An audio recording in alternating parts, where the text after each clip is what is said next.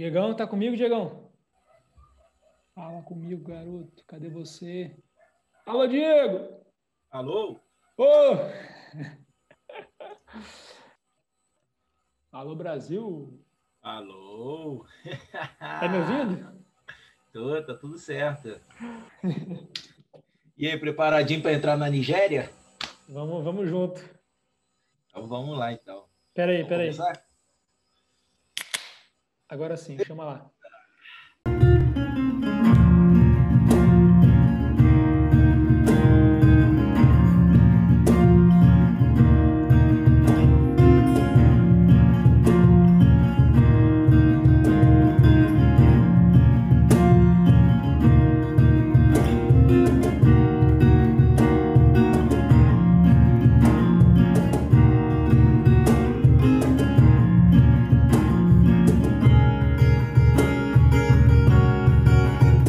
Noite, boa noite, Brasil!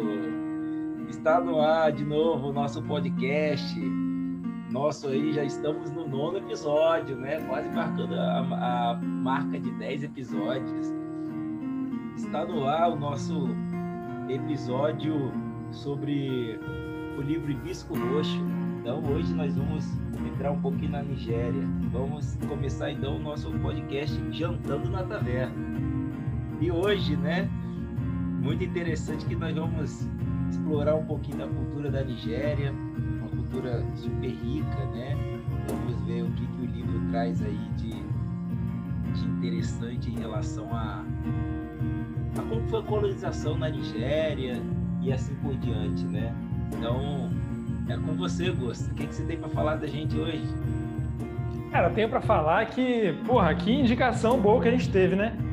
A Aline veio aqui, foi muito bem recebida aqui na nossa casa e indicou uma ótima leitura para a gente falar sobre esse livro hoje.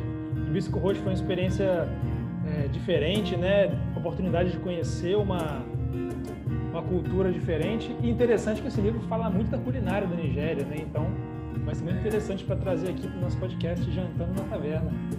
Ah, bom demais. É, cara, a gente vai ver hoje que temos lá o o azeite de dendê, né, o famoso dendê da Bahia. Nós temos o vinho de palma, que é muito interessante. vou contar logo mais, vai resumir um pouco da história do vinho de palma. Temos sopas de pimenta, banana frita, tem alguns iogurtes feitos pelo povo fular, que são iogurtes de leite de cabra, super legal. Pastéis de peixe. Cara, tem muita coisa boa. Eu, eu fui, fui pensando em cada um dos ingredientes que foi falado lá. eu falei, nossa, vou começar a preparar uns pratos nigerianos também. e, e também vamos ver o contraste aí, né, do quão essa cultura é um pouquinho mitigada até pelo, pelo povo nigeriano, e isso em prol da, da colonização britânica na Nigéria, né? Então, em nossas análises filosóficas, a gente vai saber um pouquinho mais sobre isso. Então, convido você, Igor, para a gente começar o nosso resumo. Cara, ótimo. Então vamos lá. Essa história aqui, como eu falei, é uma história que se passa na Nigéria, num período bastante conturbado, né? Logo que começa a história, a gente começa a passar por um golpe militar. A Nigéria passou por seguidos golpes militares, passou boa parte da sua história política bastante refém desse sistema. E a gente conhece a história a partir do ponto de vista de uma família muito rica, desse vilarejo, dessa vila na Nigéria. É, o, o, o, pai é o Eudine, né? que é o patriarca da família, é um cara muito influente, é muito querido por todos na vizinhança. Ele é dono de um jornal muito importante, um jornal independente, que tem um papel até de crítica né, ao governo nigeriano. E a gente, logo de cara, já conhece, a gente é jogado numa cena e que a gente é convidado a sentir e a decifrar todas as tensões que estão naquela cena, naquela família, né? Então eles estão ali conversando e através dos silêncios e das consequências de alguns atos que não são nos apresentados de cara, a gente começa a perceber como que essa relação é tensa e como que existe uma imposição de cima para baixo que é do pai em relação principalmente aos seus filhos tentando impor para eles costumes da religião católica que ele foi apresentado quando ele era criança. Então, ele é um pai muito rígido, muito disciplinador. E conforme a história vai andando, a gente primeiro a gente é as consequências, né, como eu falei, essa tensão, essa essa palavra que não é dita, essa coisa que fica no ar, mas aos poucos a gente vai entendendo realmente que tipo de violência que ele usa, né, para impor esses costumes que ele acha que que devem ser os costumes que devem guiar a família dele, os costumes que ele vê como mais corretos. E é muito interessante como a gente é convidado a decifrar essas relações, né? E, e o motivo deles terem chegado a esse ponto dentro daquela família. É, e a história começa a ficar, a dar uma guinada quando é apresentado para a gente a tia, né? Porque na verdade a gente vê a história através da Cambly, que é filha do Eugene. Ah. Ela tem um irmão Jajá e eles ficam ali reféns dessa situação com o pai, de, com o, o pai deles. E a gente, a história dessa guinada quando a gente conhece a tia delas, dela, né? Dela e do irmão. E aí é, o, eles conseguem convencer o pai, a tia ajuda muito né, a convencer o pai para eles passarem uma semana lá com eles. E nessa semana eles têm contato com a tia, que na verdade é uma antagonista do pai, porque ela também tem os costumes da religião católica, mas ela tem uma, uma abordagem muito mais leve. Ela consegue misturar com os costumes de uma religião antiga que já existia, tradicional na Nigéria, e nesse momento que a tia abre as portas da casa dela para o avô da Cambly, que vai morar com eles depois ele começar a ter problemas de saúde. E ele sim, ele mantém todos os costumes tradicionais da Nigéria. Ele crê no, no Deus antigo, que era venerado na Nigéria antes da chegada dos colonizadores. Então as crianças têm esse choque é, de cultura, né? Eles saem da, dessa rigidez do pai, que é ferrenho na religião católica, que chegou e se impôs na, na Nigéria, depois tem contato com a tia, que também é católica, mas ela consegue ter uma mente mais aberta e até para trazer o avô dela, porque a Cambly não, não podia ficar mais de 15 minutos na casa do avô dela, porque o pai falava que isso era pecado, porque ele era um pagão. Exato. E aí elas, eles começam a conhecer o, o avô a partir daí. E eu acho que, para resumo, é, eu acho que, que é isso aí. Todo mundo já, já, tá, já tem essa porta de entrada para o livro. E eu queria chamar a atenção para alguns trechos de como que mostra a qualidade dessa escritora, porque realmente é uma coisa que me chama muito a atenção. A Chimamanda é uma escritora de mão cheia. É o primeiro livro que eu, que eu tive contato dela. E eu quero chamar a atenção para uma coisa que é muito dita né, na, no, no ramo da, da escrita, quando você conversa sobre escrita criativa, eles falam de uma máxima que se chama show don't tell, ou seja, você deve mostrar para o seu leitor o que você quer dizer, ao invés de você falar para o seu leitor de forma muito explícita aquela mensagem que você quer dizer. Então, eu vou ler uma, um trecho aqui na página 35, que é uma cena muito interessante, como que ele mostra é, tensão, mostra é, rigidez, mostra essa, essa doutrinação que, que, é, que é imposta nessa família, sem usar sequer nenhum adjetivo. É muito interessante. Então ele fala assim: a mama, né, que é como ela chama a mãe dela. Deixe-me esperar no carro, bico, disse mama, encostando-se na Mercedes. Sinto que há vômito me subindo a garganta. Então ela estava grávida, então ela estava se sentindo um pouco mal. Papa se virou para encará-la. Eu prendi a respiração. O momento pareceu ser muito longo, mas ele deve ter durado apenas alguns segundos. Aí ele fala para a mama: Tem certeza que quer ficar no carro? perguntou o Papa. Mama estava olhando para baixo. Ela pousou as mãos sobre a barriga para impedir que o nó da sua garganta para impedir que o nó de sua canga se desfizesse, ou para impedir que o pão e o chá que tomara no café saísse pela boca. Meu corpo não está bem, murmurou ela. Eu perguntei se você tem certeza que quer ficar no carro.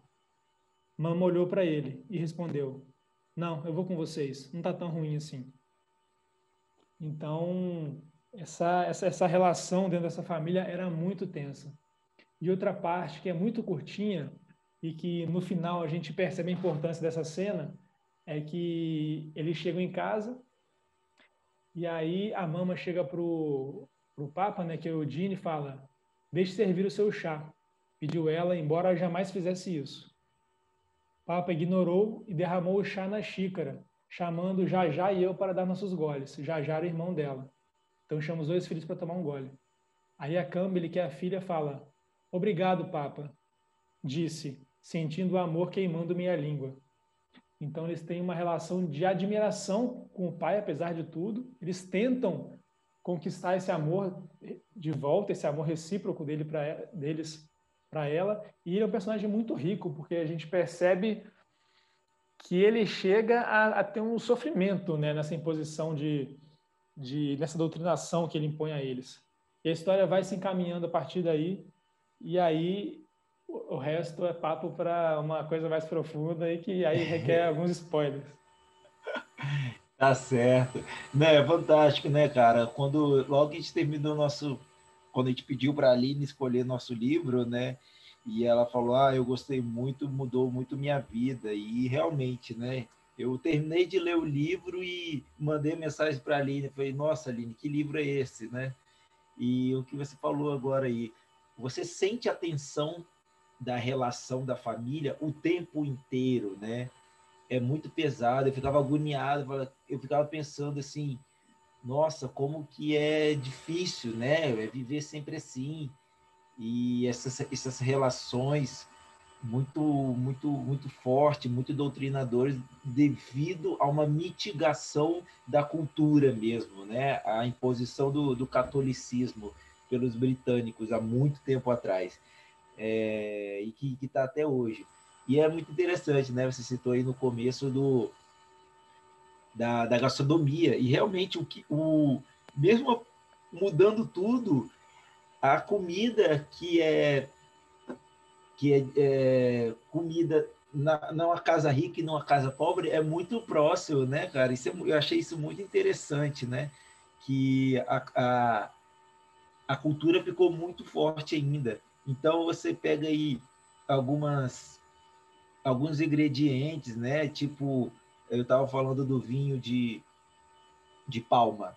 É, a tradição na Nigéria é o seguinte: o vinho de palma ele é feito de uma palmeira, né? Ela, é tirada da seiva elaborada da palmeira, o que é produzido nas folhas. Então, os mais velhos, os anciões, assim, eles bebem um vinho que é tirado da seiva mais alta, e os mais novos tomam do, do, da seiva mais baixa, ou seja, a seiva que tem mais açúcar concentrado, né, vai formar esse vinho de palma mais saboroso. Então eu achei super interessante aí e como é, com poucos ingredientes fa faz é, muitas coisas diferentes dentro do, da culinária, né? E a gente percorre aí um, uma coisa muito interessante, né? Que a, a própria autora ela ela é a Chimamanda ela é muito ativista do, da causa feminista né? E ela mesmo tendo imigrado para para os Estados Unidos com 19 anos ela ela ainda tem ela tem cargos na Universidade da Nigéria né? Que é, é boa parte segunda metade do livro assim né passado nessa nessa região aí da Universidade da Nigéria e reflete muito assim. Então você consegue entender um pouco do que do que a Chimamanda viveu ou que viu tia, que viu amigas vivendo, né? E, e, e tá aí. Tanto que o livro é que eles falam que é autobiografia e, e romance, né? É, é, muito muito interessante essa essa pegada do livro aí. E isso aí, cara, você resumiu brilhantemente aí, né, como sempre. E agora vamos para a nossa parte do qual é a sua nota para o livro e o melhor personagem. Boa. Pô, muito legal esse negócio do vinho da seiva. Achei muito interessante, muito bom, deu até né? vontade de provar, fiquei curioso. Vinho da seiva elaborado, e quanto mais alto, mais, mais saboroso. Interessante. E como que eles usam isso na cultura, né? É, muito forte. Cara, em relação então, vamos lá. Nota e melhor personagem.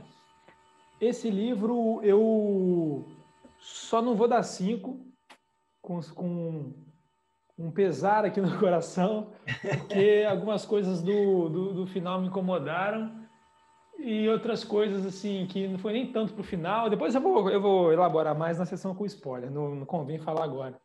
Então, vou dar quatro porque eu achei assim uma qualidade de escrita muito boa, sensacional, uma das melhores escritoras que eu já tive contato assim recentemente. Eu achei que em relação ao personagem, já vou aproveitar, porque tem a ver também com a qualidade da escrita, todos os personagens são muito ricos, são muito bons, a caracterização de todos os personagens é muito clara. Eu tenho a impressão que se eu lisse uma fala aleatória do livro, eu ia saber dizer de qual personagem que falou aquela frase. Então, de tão, como eles são bem caracterizados. E vou já aproveitar e puxar o melhor personagem para mim. Cara, dois personagens muito, muito bons e muito, muito ricos. É, para mim foi justamente o pai e a tia. Eu acho que eles funcionam como antagonistas, né? Dois lados da mesma moeda. Mas eu vou escolher a tia. Acho que, que ela traz uma, uma, ela nos apresenta uma abordagem diferente, né, de como foi interpretada a religião católica na Nigéria, e ela consegue dar uma, uma um sopro de, de alívio assim para as crianças e para a história. E a forma que ela agrega todo mundo ao redor dela é muito legal.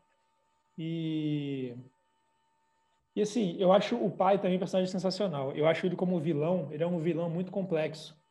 Verdade. Só o que me tirou dele para ser melhor personagem foi realmente o desfecho. Então por isso que eu fiquei com a ti. Ah, boa. É, eu concordo com você, cara. O, eu, o desfecho eu achei um pouquinho, vamos dizer assim, fora do contexto, né? Então, estava se caminhando para uma coisa muito boa, eu pensei até em outro desfecho. E então é um livro que eu estou aqui pensando 4,5, 5, 4,5, 5, por quê? Porque mais emocional mesmo, né, cara? Porque eu, eu, eu tenho ancestrais africanos, né? Tipo, eu sou neto de quilombola mesmo, e eu fiquei pensando o tempo inteiro, né? Eu não consigo saber qual a origem parte da, de parte da minha família, não sei nem de que país veio, cara. Se foi de Cabo Verde, se foi de Angola, de Moçambique, eu não sei de onde veio, né? E, e eu fiquei olhando ali, eles têm a cultura na mão e por, um, por uma visão de outro de outra cultura, eles destroem a própria cultura, né? Acontece, está acontecendo muito isso lá até hoje e é muito triste. Então fiquei com esse negócio, essa emoção aflorada o tempo inteiro. Mas aí eu vou, vou dar 4,5, né? Porque realmente eu achei que o, o desfecho foi um pouco exagerado. Então, mas eu entendi o, o, o que aconteceu, então não, não tem como dar menos de 4,5. E não tem como. É, eu, como almejante a professor universitário, eu não tenho como não escolher a tia Feoma, né? Que é junto mulher, de novo. Né? Tamo junto, convergindo. E, e é a mulher fantástica, né, cara? É, é, é, muito interessante como ela é católica, é, o tempo inteiro fica muito claro que ela acredita no Deus católico, mas ela não deixa a cultura dela fugir de jeito, de jeito nenhum, né, cara? Isso é, eu achei muito bonito. E a simplicidade dela traz felicidade. Então, tem algumas passagens muito interessantes que eu vou falar aqui na análise filosófica, e é uma personagem encantadora. E depois eu parei, Gusta, para ler um pouquinho sobre é, a biografia, assim, um pouco sobre a vida da Chimamanda. E, cara, ela tem uma tia com esse nome, e não sei, parece que essa personagem é um pouco a Chimamanda, meio, meio também um pouco a tia dela, sabe?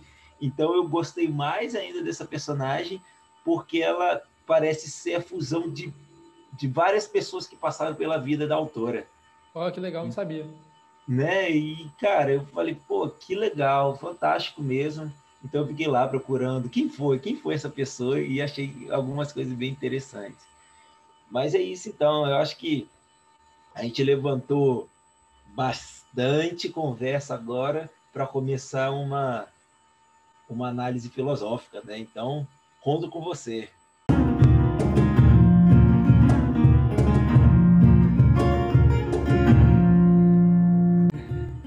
É isso aí, galera. Então, agora, quem tá com a gente é para ouvir spoiler. Tá todo Boa. mundo sabendo disso agora. A gente precisa entrar a fundo nessa história. Vocês já perceberam que foi muita coisa no ar. muita coisa que a gente está querendo falar e não está podendo, porque não está na hora ainda. Mas agora chegou a hora. Então, se você ainda não leu, dá um pause. Daqui a pouquinho você volta, compra o livro. O livro você vai ler uma semana, uma semana e pouquinho, com bastante tranquilidade para refletir sobre tudo que você está lendo. Depois você volta e conversa com a gente aqui.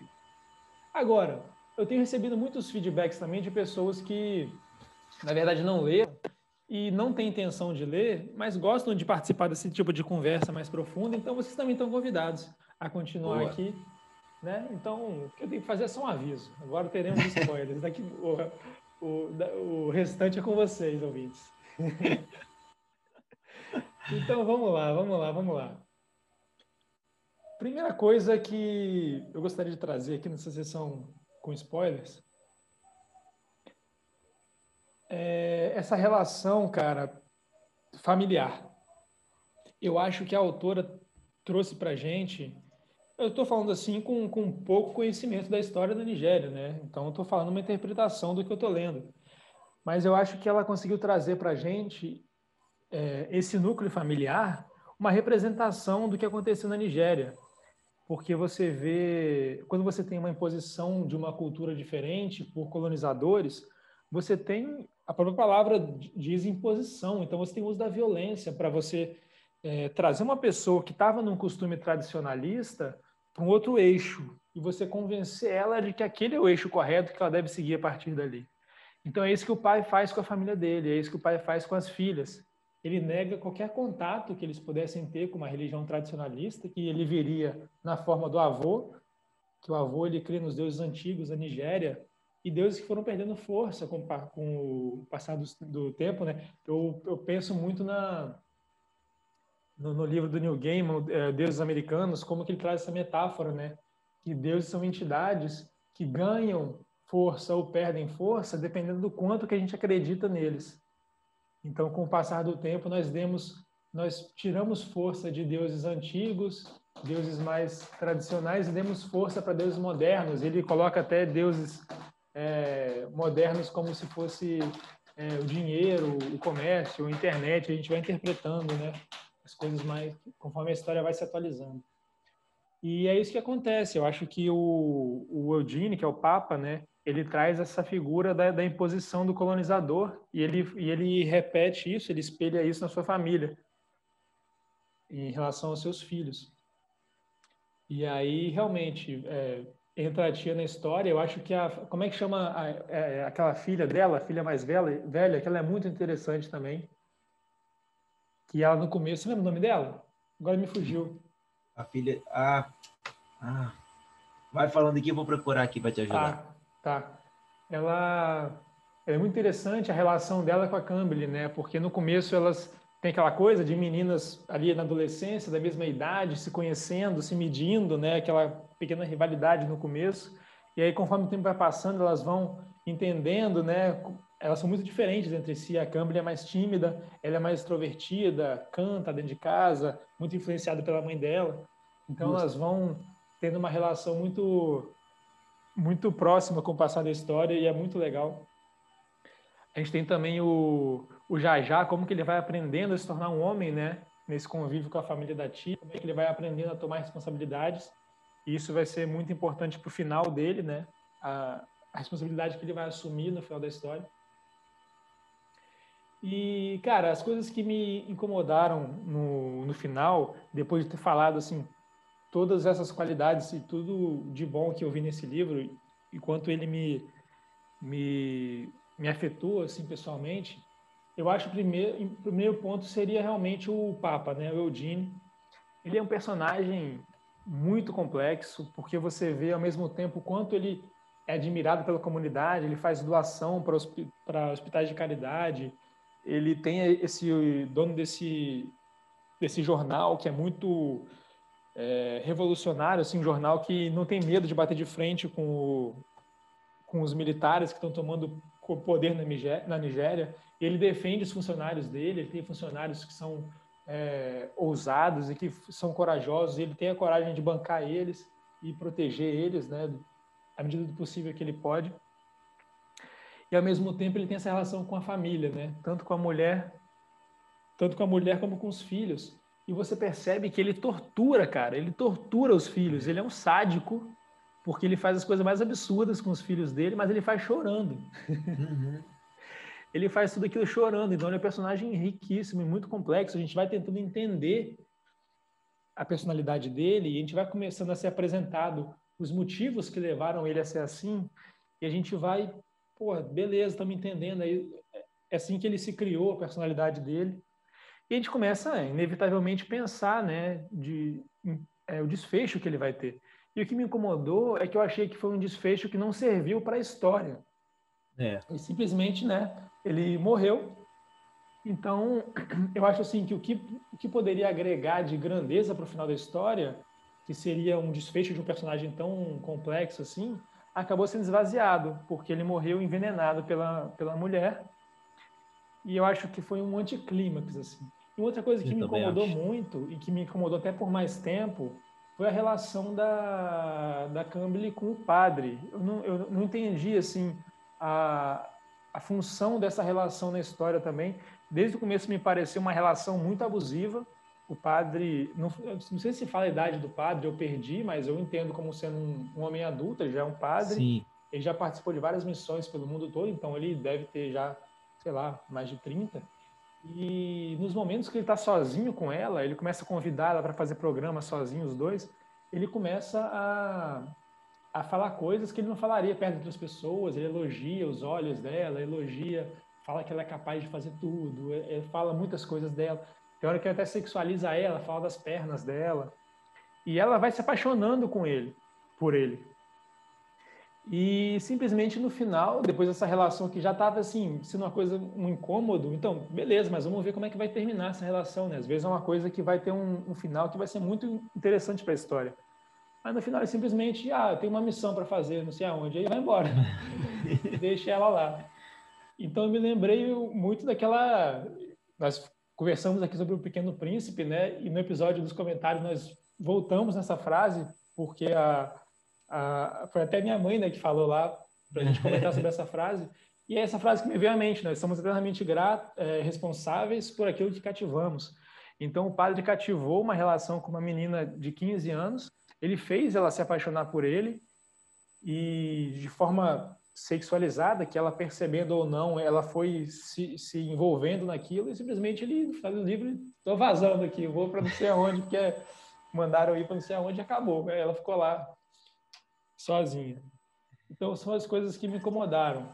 É o, o desfecho do Papa e o, e o Padre Boy Lixo. O resto do livro é muito bom. Papa Boy Lixo foi bom demais. o Papa não, é Padre, né?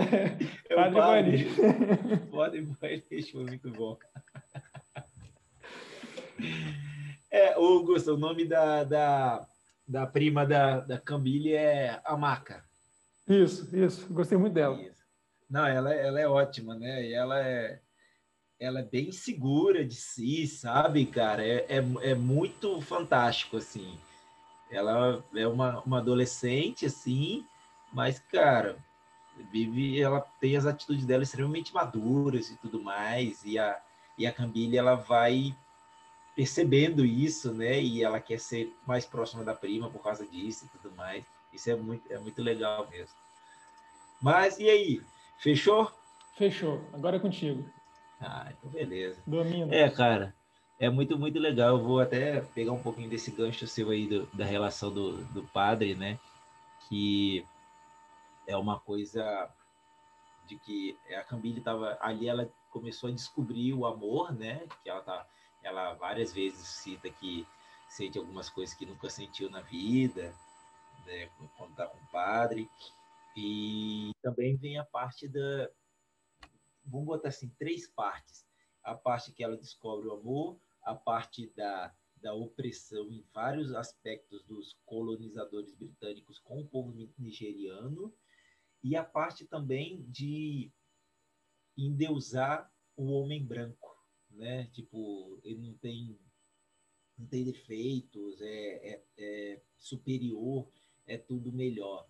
Então é uma é uma complexidade bem grande assim, né? O é a relação dos dois e sim tem tem essa relação de de abuso mesmo, né? Então que isso aconteceu muito também com as, as invasões tanto no, no, continente africano quanto no continente sul-americano, né? Vamos chamar de invasão, colonização, que os livros de história já estão mudando hoje, né? Que bom. Mas é isso aí. Então, aqui em análise, eu, eu queria pegar, levantar um dado interessante aqui, cara, é, que a cultura, a cultura nigeriana, ela é composta por, o povo nigeriano, ela é composta por 250 grupos étnicos. Imagina. Caramba! É, e o povo Igbo, né, que é o povo da, da, dos personagens desse livro, que são os povos de Aba, né, eles correspondem a 20% dessa população. Então, é, é bastante gente, né? Então, foi muito bem representado o povo Igbo aí. Né? Então, o, como, que, como que ocorre essa colonização? Tem uma frase, né, que já foi atribuída ao Francisco Pizarro, né, o, o invasor do, do Peru, que destruiu o Império Inca, né? Então, que, diz, que dizia que para você conseguir derrotar um povo, você destrói a cultura dele, né? E é, foi isso fica muito claro nessa, nesse livro que o que, que foi trazido para o povo nigeriano. Vocês são negros, nós somos brancos, nós somos superiores. Então tudo que a gente faz é superior a vocês. Então a cultura de vocês é profana, é a cultura suja. Vocês têm que esquecer isso e entrar na cultura católica. Então foi imposto isso a ele. Então o Eudine é uma vítima, né? Ele é uma vítima dessa, dessa imposição, tanto que a parte interessante que você citou aí, que ele pune os filhos severamente e chora, e ele chora tanto por estar tá punindo, quanto por eles serem pecadores. Então é uma, é uma coisa muito complexa, porque ele fica triste pela família dele estar pecando e não ir para o paraíso católico, né? E ele fala: Poxa, por que vocês continuam pecando? Eu tenho que fazer isso com vocês, senão vocês não vão para o céu, né? E, nossa, isso é muito triste, né, cara? Porque é uma imposição que foi feita a ele, e é muito interessante que o, o Papa, Papa Mukum, né, que é o, o, o vô, ele tem uma, uma parte do livro que ele diz se eu soubesse que seria assim, eu não teria deixado ele entrar em contato com aqueles missionários. Olha uhum. só, né? Que desde criança ele foi criado como católico e foi imposto a ele, né? Essa lavagem cerebral imposta a ele que tudo que era da cultura dele, milenar, não servia. Que aos olhos de Deus eles eram todos pagã, pagões, eram profanos, eles estavam sujos e que os padres e a Igreja Católica estavam ali para libertá-los. E, pô, você pega um, um Eudinho, que é super influente na, na Nigéria, né? o personagem no livro, super influente é, economicamente, politicamente, tanto que o cara consegue lá no meio da ditadura soltar o, o editor do, do jornal dele, né? E essa complexidade é muito interessante, que ao mesmo tempo que ele faz isso com a família e tudo mais, em relação à religião, ele era extremamente progressista em relação à política, né? Então ele, ele fala, falava para o editor dele: continue escrevendo, eu vou dar um jeito, você vai continuar escrevendo a verdade.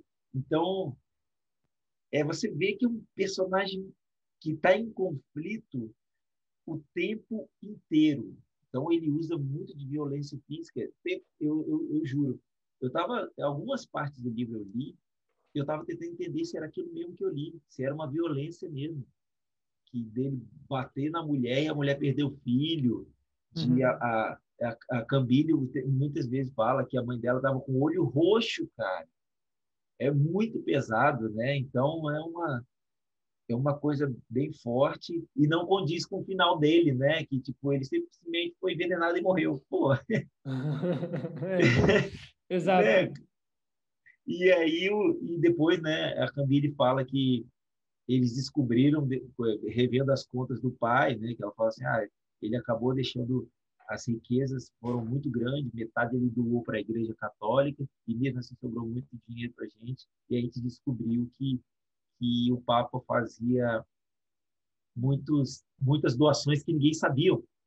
Então realmente ele era um cara que tinha caridade como algo dele mesmo, não ele não fazia só porque ele era rico que ele tinha obrigação. Não, ele tinha essa essa coisa. Mesmo. E também então, é... era uma coisa que ele fazia para se mostrar como pessoa virtuosa, né? Porque ele fazia escondido.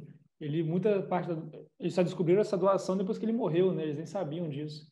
É exatamente, né? Então você, é...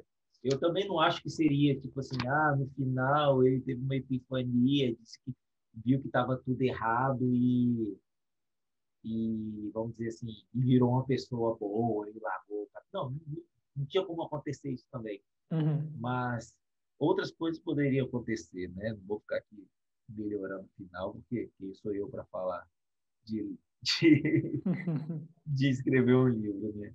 Então, outra coisa interessante, além da, da opressão religiosa, que a questão racial é, é muito, muito louca, né? Porque foi imposto pela colonização inglesa esse, esse racismo e aconteceram depois depois que a Inglaterra saiu do, da Nigéria aconteceram diversas guerras civis depois sucessões grandes de várias ditaduras golpes militares um em cima do outro e um dado interessante Gusta a primeira democracia mesmo assim né eleição direta sem golpe nem nada ocorreu em 2011 na Nigéria, você acredita?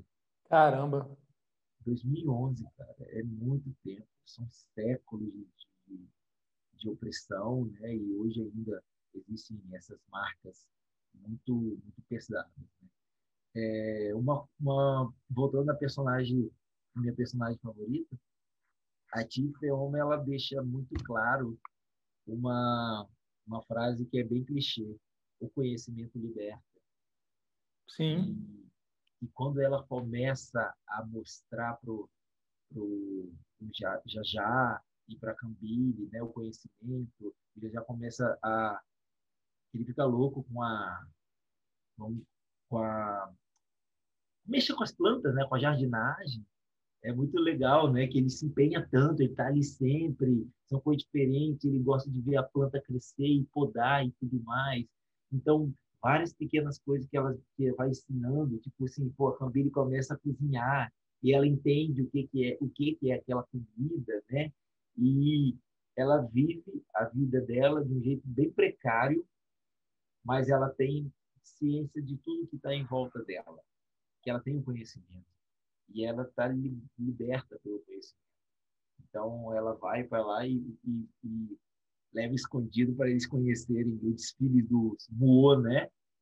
Uhum. E, e, é uma cultura muito bonita. Aqui em Curitiba é, foram doadas algumas máscaras de algumas etnias africanas e tem da Nigéria também. Então eu vi aqui uma dessas máscaras dos Muô e são muito lindas, cara. São as máscaras bem grandes, entalhadas em madeira, bem grosseiro assim. E os Muô são os são os espíritos de cada povo, né? Então tem um espírito responsável por cada coisa. Então no espírito mostra, ah, não, aquele Muô ali as mulheres não podem ver. Ah, esse Muô aqui é o Muô mais forte, é o mais poderoso da nossa tribo. E quem leva isso para o Jajá e para Cambile é a Tifeoma. Então eles começam depois de, de, de 14, 15, 16 anos de idade, eles conhe, começam a conhecer o próprio povo. Então, é, é uma coisa muito transformadora do, do, durante o livro. Né? É, outra coisa interessante que a Tia Feoma traz e que fica muito, muito claro no, no Natal, né? Naquela, quando eles vão para a aba lá, para a terra natal deles, que é a, a família rica, super pesada, igual a gente já falou aqui. Então, eles têm essa, essa, essa uma ditadura dentro de casa, né? Tem que comer tal hora, só pode comer depois de tal hora, a oração tem que ter tanto tempo. Pô, imagina, pensa você, gosta. Você tem um horário para ler, para estudar, para fazer exercícios, e tem hora de ficar em família. Então você é obrigado, mesmo querendo estar ali, todo mundo sentado ouvindo rádio. Não, e o mais incrível, né, falando nesse negócio da, do, do cronograma deles, eles podem visitar o avô, mas é 15 minutos. Se passar de 15 é pecado. É, e não pode comer nem beber nada lá. É, não, não pode. É, é profano. Nossa, é, é pesadíssimo, né? Então, e, e aí o contraste que eu estava falando, né? E, e, tem toda aquela família que tem tudo, dinheiro de sobra, o maior luxo, e quando chega a tia Feoma e todos os filhos, a Cambile relata, é, ela emana felicidade. Os filhos dela, os meus primos, eles têm um sorriso frouxo no rosto que parece que eles estão sempre com aquele sorriso. Uhum. Eles é, estão muito satisfeitos. E, cara, não é uma riqueza né, que traz felicidade, é, é o convívio mesmo. Né? Então, a gente para estar. Tá, isso traz uma mensagem muito interessante que para a gente estar tá feliz não é só realizar tudo que a gente quer, né? não é coisa material, mas tem que estar tá feliz com você mesmo. E estar feliz com você mesmo é você estar feliz com as outras pessoas em volta, né? Você se conhecer e você consegue conhecer as outras pessoas. Então você, eles se respeitam muito. É muito interessante, né? Que os, as três crianças se respeitam muito e a tia Peoma, ela respeita muitas crianças. E isso traz uma felicidade muito grande para eles. Então, isso é um super é, altruísta um com os outros. E eu achei esse contraste muito interessante. Quando a tia Peoma fala assim, ah, Eudinho, eu quero levar as crianças para passar um tempo na minha casa. Eu fiquei torcendo, vai, vai, vai ser legal. É, cara, e uma coisa que eu fiquei pensando aqui agora, eu classifiquei a, a Cambile como tímida, mas na verdade ela não era tímida, ela era insegura demais, porque ela não, ela não tinha autonomia nenhuma na casa dela. Ela não aprendeu a tomar decisões e a tomar iniciativa das coisas. Então ela chega na casa da, da tia dela e vê os primos, como que eles têm liberdade para fazer o que eles quiserem, cantar, dançar, cuidar da horta, visitar, ir nas festas ela se sente travada. Ela não consegue fazer essas coisas porque ela é muito insegura, ela não está acostumada a tomar decisões e nem tomar iniciativa de nada na vida dela. O pai é que decide tudo que ela vai fazer. É, com certeza, cara. É, e falou tudo. Ela é, é, a, ela é uma pessoa extremamente oprimida, né? E, e é, é, muito triste, né? Porque você vê que depois do depois que ela passa um tempo com a tia, e depois que o pai dela morre, passa quase três anos depois, né? Que, ela, que eles vão lá buscar o buscar o Jajá que, que assumiu, né, o homicídio do pai no lugar da mãe. E eu achei isso muito interessante porque o Jajá entendeu, cara. Ele entendeu, ele e ele não culpa a mãe, né?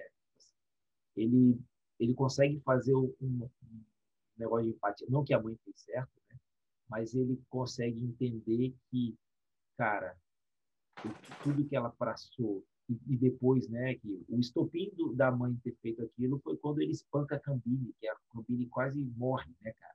Hum. Quebra costela, hemorragia em terra. o cara espancou ela do chute. Porque... Cara, essa cena, até essa cena ah. eu falei, não, esse, tudo bem, esse cara, ele, ele, ele, ele é um refém da religião, ele tá tentando lidar da melhor forma. Mas nessa cena eu falei, não, ele é um psicopata. Aí eu desisti dele. Ele é um psic... Chutar a menina no chão porque ela tem um desenho do avô.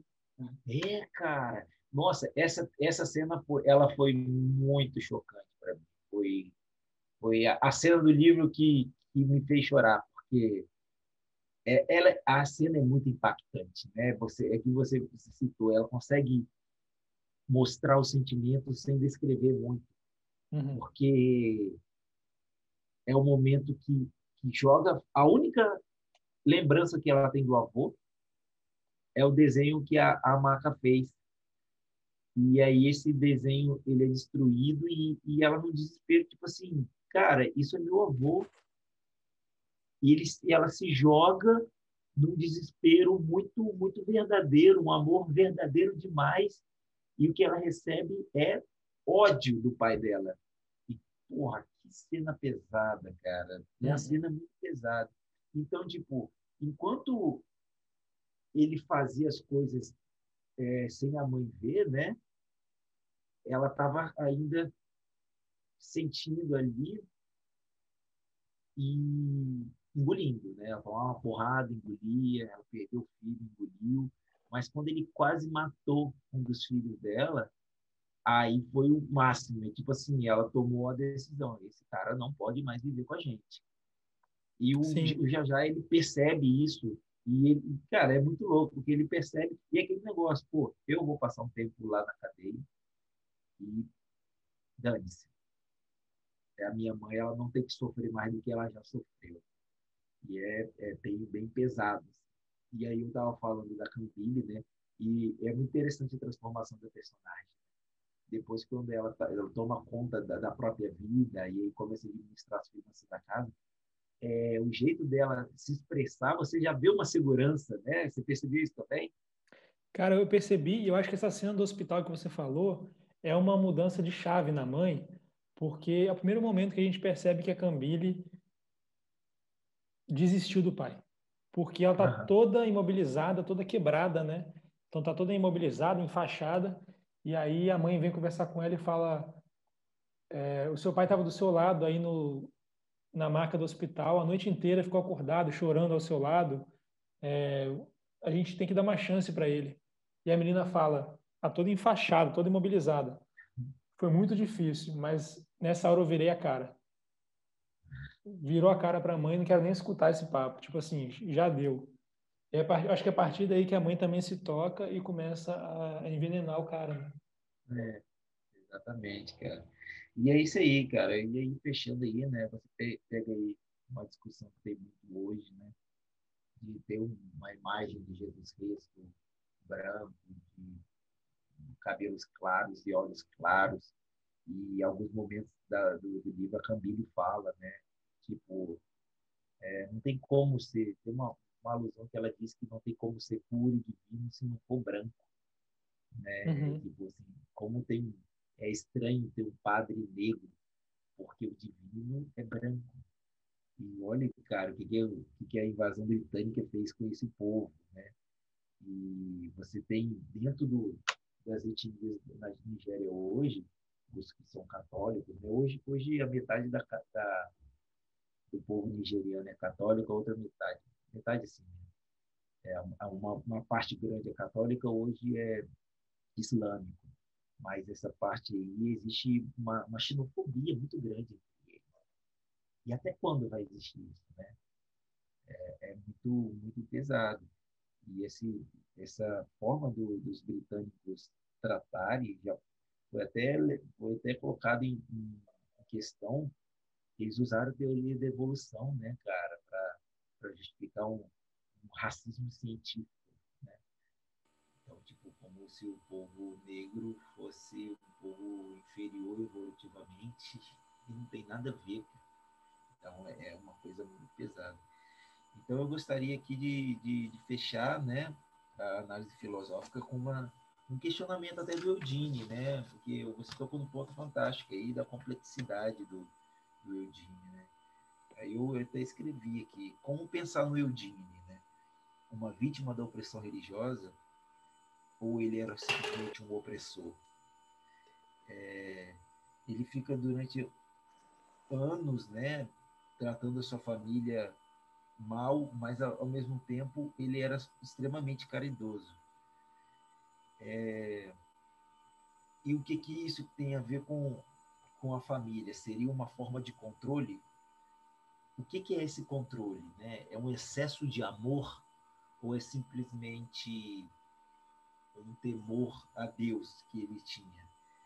E, ou então esse essa caridade, esse amor à família era uma, uma, uma tentativa um tempo inteiro de se redimir dos seus pecados. Porque parece o tempo inteiro que ele quer fazer a coisa certa pelos pecados. E ele quer livrar todo mundo de pecado. Então, é um personagem muito complexo, né, cara? É, gostei muito dele.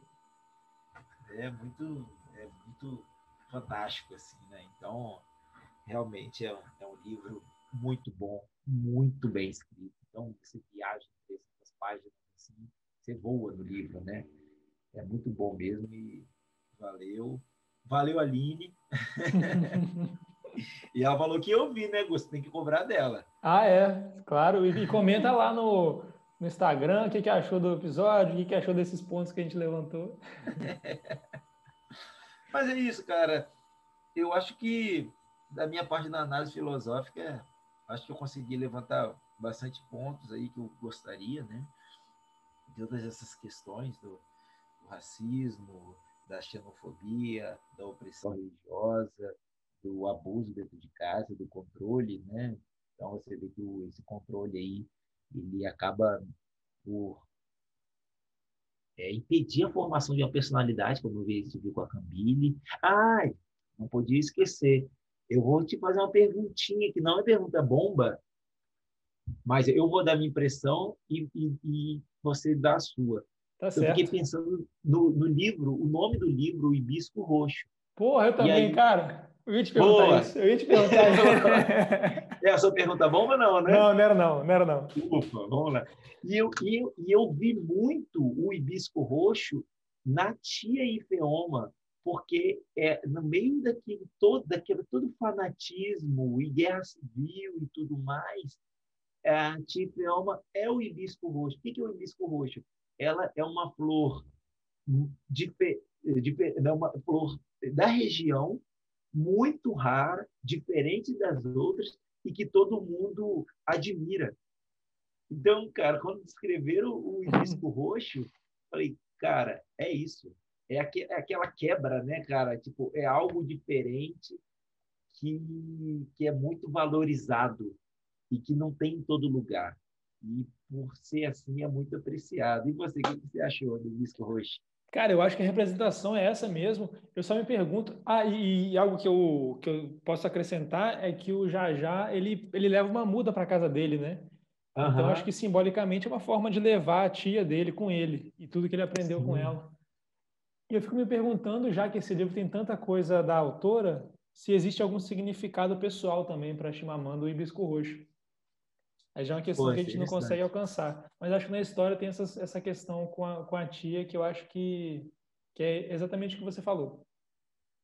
Boa. E é isso aí. Então, já que a gente começou a perguntar um para o outro, que tal começar então agora com uma pergunta bomba?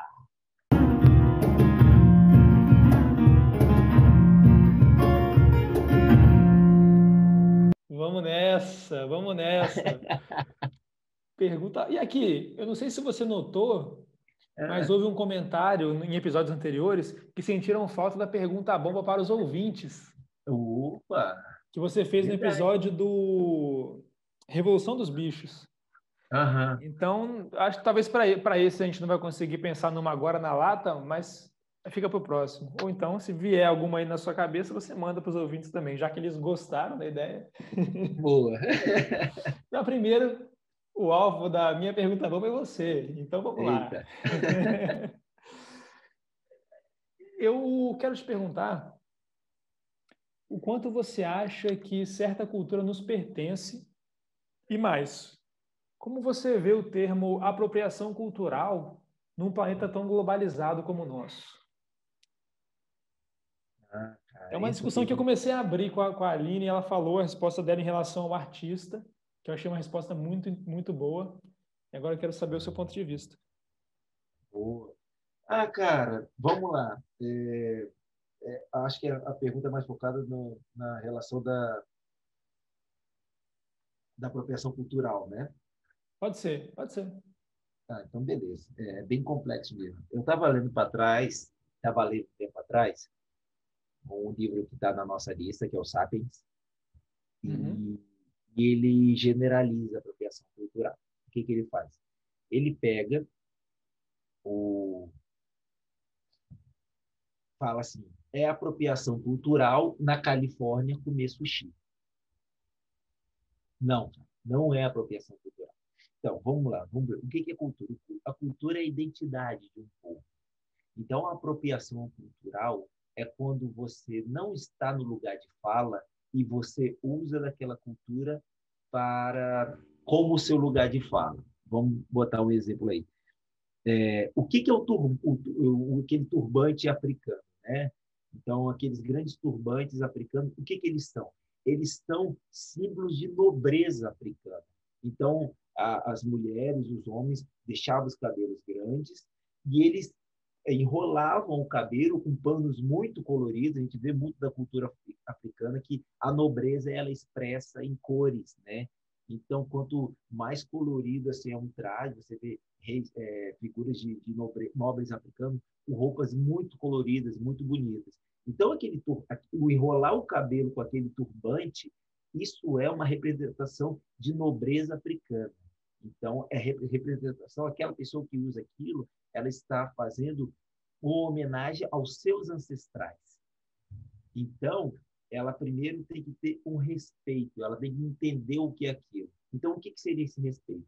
Se uma pessoa que tem ancestrais africanos, ela dá um turbante para uma pessoa que é branca, que não tem um ancestral africano, e ela começa a usar, aquilo não é apropriação cultural. Mas se ela só pega e usa e se, e se bota como nobre, ela está botando uma apropriação cultural. Então, ou seja, resumindo, você usa usa de artifícios, de, de objetos de uma outra cultura quando lhe é proporcionado.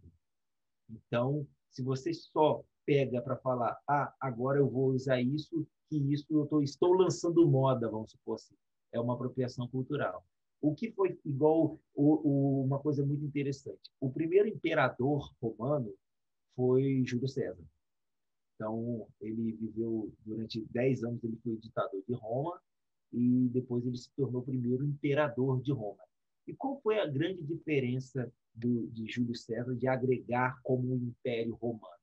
Que antes chegava-se, vamos supor, chegava-se na Gália e você tirava, acabava com a cultura de todos e impunha a cultura romana e o que você gostou da cultura galesa, você pegava para você. Vamos supor, ah, arco e flecha, diferente. Então, eles pegam e botam no, no Império Romano, né? botam no, no Exército Romano e não dá nenhum crédito àquela cultura. Então, dali para frente, os escritos romanos vão ser o arco e flecha de Roma é assim.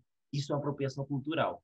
O que o, o Júlio César fez foi ele, ele chegou no, ele conquistava outros povos e eles falavam: vocês agora são Roma. E o que, que queria dizer isso? Vocês são da Gália, vocês são galeses, gauleses, né? Vocês vão manter a sua cultura, mas vocês vão pagar impostos a Roma e, em troca, o que, que vocês vão ter? Estradas, apoio de Roma contra outro, outros povos e assim por diante. Eles eram cidadãos, mas eles continuavam com a própria cultura. Então, com, com essa não apropriação que se formou o Império Romano. Então, resumindo, o que eu acho, né, e, e eu tô, já estou dizendo aqui, é um pouco superficial, porque é muito complexa a questão do, da apropriação cultural, é quando uma cultura leva para o mundo, igual vou botar aí a questão do, do sushi, quando leva para o mundo mostrar, olha só o que, que a gente tem, igual vou botar o K-pop, né, da Coreia. O K-pop da Coreia eh, já existia, já existia muito tempo na Coreia, mas eles decidiram comercializar. Então, quando eles começam a comercializar, eles estão dando o não, o não lugar de fala, mas estão expondo a cultura, tipo assim, valorize a minha cultura. Usem para ser valorizada no mundo inteiro. E é muito diferente do que ir lá, acabar com o povo, impor outra cultura e o que eles gostam lá, levar para si como fosse a sua própria cultura. Consegui me expressar bem? Nossa Senhora, uma aula aqui para gente. Meu Deus do céu, maravilha, excelente. Nota 10. Opa, que coisa boa. então, excelente pô, resposta. É, eu fiquei até com, fiquei até assim acanhado de fazer minha pergunta bomba, que ela é muito bombástica. É muito bombástica, meu Deus do céu. É muito bombástica. Não, é, é do mesmo nível da sua, ela, ela é boa, é de pensar. Então manda, manda lá. A pergunta é a seguinte, cara. Quanto a manutenção de uma cultura afeta no desenvolvimento de um povo? Vou contextualizar um pouco. É, a gente vê é, culturas né, que são muito antigas e elas se mantiveram por muito tempo. E a gente vê é, povos, né, civilizações, é, povos, né, muito bem vamos chamar de desenvolvimento um povo que se conhece, respeita a sua cultura e, consequentemente, respeita todos os cidadãos. Existe um, um respeito de cidadão. Então, a gente vê isso principalmente muito nos países nórdicos, a gente vê isso muito na França. Então, é disso que eu estou falando. O ponto, a manutenção de uma cultura centenária, milenar, até os dias de hoje, afeta no desenvolvimento de um povo. Cara, é, primeira coisa, o povo é, é a sua cultura, né? É muito difícil você dissociar uma coisa da outra. Então, se você pensa na, na eliminação de uma cultura, você não consegue, você não, o que, que resta daquele povo, né? É, ainda mais quando é uma coisa imposta, uma coisa muito brusca de uma hora para outra. Então, dificilmente vai restar alguma coisa daquele povo tradicional que ali estava e que cultivou há tantos e tantos anos aquela cultura hipotética que nós estamos falando. Né? É, nós, como, como espécies, habitando esse planeta, eu, nós criamos limites territoriais, né, que são coisas artificiais. Só que com o tempo, esses limites, à medida que eles foram se mantendo, eles foram criando é, eles foram impondo diferenças, né? Então, não são, não são só limites de países, né? São limites até de vilarejo, se você pensar é, há muito tempo atrás, como, quando as distâncias eram muito maiores do que são hoje em dia. Então, quando a gente pensa no contexto de evolução das espécies, é uma coisa que vem naturalmente na nossa cabeça, né? É, se você tem é, isolamento, distanciamento, você tem especiação. Então, as culturas vão se criando a partir daí. É, e, e, isso se torna a identidade daquele povo, né? É, eu acho que vou trazer uma coisa que me veio à mente, que não tem nada a ver, mas que, que de certa forma tem sim. O... Ah, não, mas aí vai ser spoiler. Eu ia falar uma coisa, de... eu ia falar uma coisa no final de Game of Thrones, acredita? Quem viu já entendeu. Quem não viu, eu não vou falar para não ser spoiler. Mas, assim, é, uma coisa que, de, de um final horrível, é, é, trazer o resgate da importância da memória. Então, então a cultura é memória. E, e, e a cultura é o, é o, próprio povo, né, cara? Então, eu acho que, que a questão se torna simples quando você entende que se você extinguir a cultura de um povo, é difícil imaginar o que, que vai sobrar. Vai sobrar as migalhas do que ele era. Não, fantástico. Eu acho que. É... E se você pensar, uma, uma Não, coisa. Você falou aí da quantidade de etnias que existem na Nigéria, 250, e você pensa a quantidade de, de diferentes povos indígenas, a quantidade de, de diferença de língua que eles cultivavam aqui no Brasil. Uhum. Isso tudo é cultura, e é isso que diferencia um, é, é, é, isso que faz você, você, você ter o termo indígena algo tão genérico e tão vazio de significado, porque você não consegue agrupar povos que são tão diferentes. Então você usa um termo arbitrário que foi imposto pelos colonizadores de agrupar tudo numa coisa só. Quando uhum. na verdade são povos diferentes que têm culturas totalmente diferentes entre si. Claro. Mesmo é, você, você chama de indígena é, um povo que tem que é extremamente violento, canibal e territorialista, e fala uma língua X. Você chama de indígena também um povo que é pacífico, que vive da, do cultivo da natureza e que fala uma língua que não consegue se comunicar com outro. Então, é, é, é, a cultura é isso, a cultura é o próprio povo. Não, com certeza, cara. E uma coisa que eu acho muito bonita que acontece no, principalmente no, principalmente não, acontece no Paraguai e na no Peru, e eu perguntei a alguns, alguns amigos colombianos, venezuelanos, bolivianos, é, sobre essa questão da língua. No Paraguai, a primeira língua é o Guarani, cara. Então, a, as crianças, elas primeiro ap aprendem o Guarani e depois que elas vão aprender o castelhano. É muito louco isso. Né? É. E eu acho isso, eu achei muito bonito quando eu, quando eu fiquei, quando eu tive contato com paraguaios e conversei sobre isso. Eu achei muito lindo. Eu fiquei com muita inveja. Sério, fiquei com muita inveja.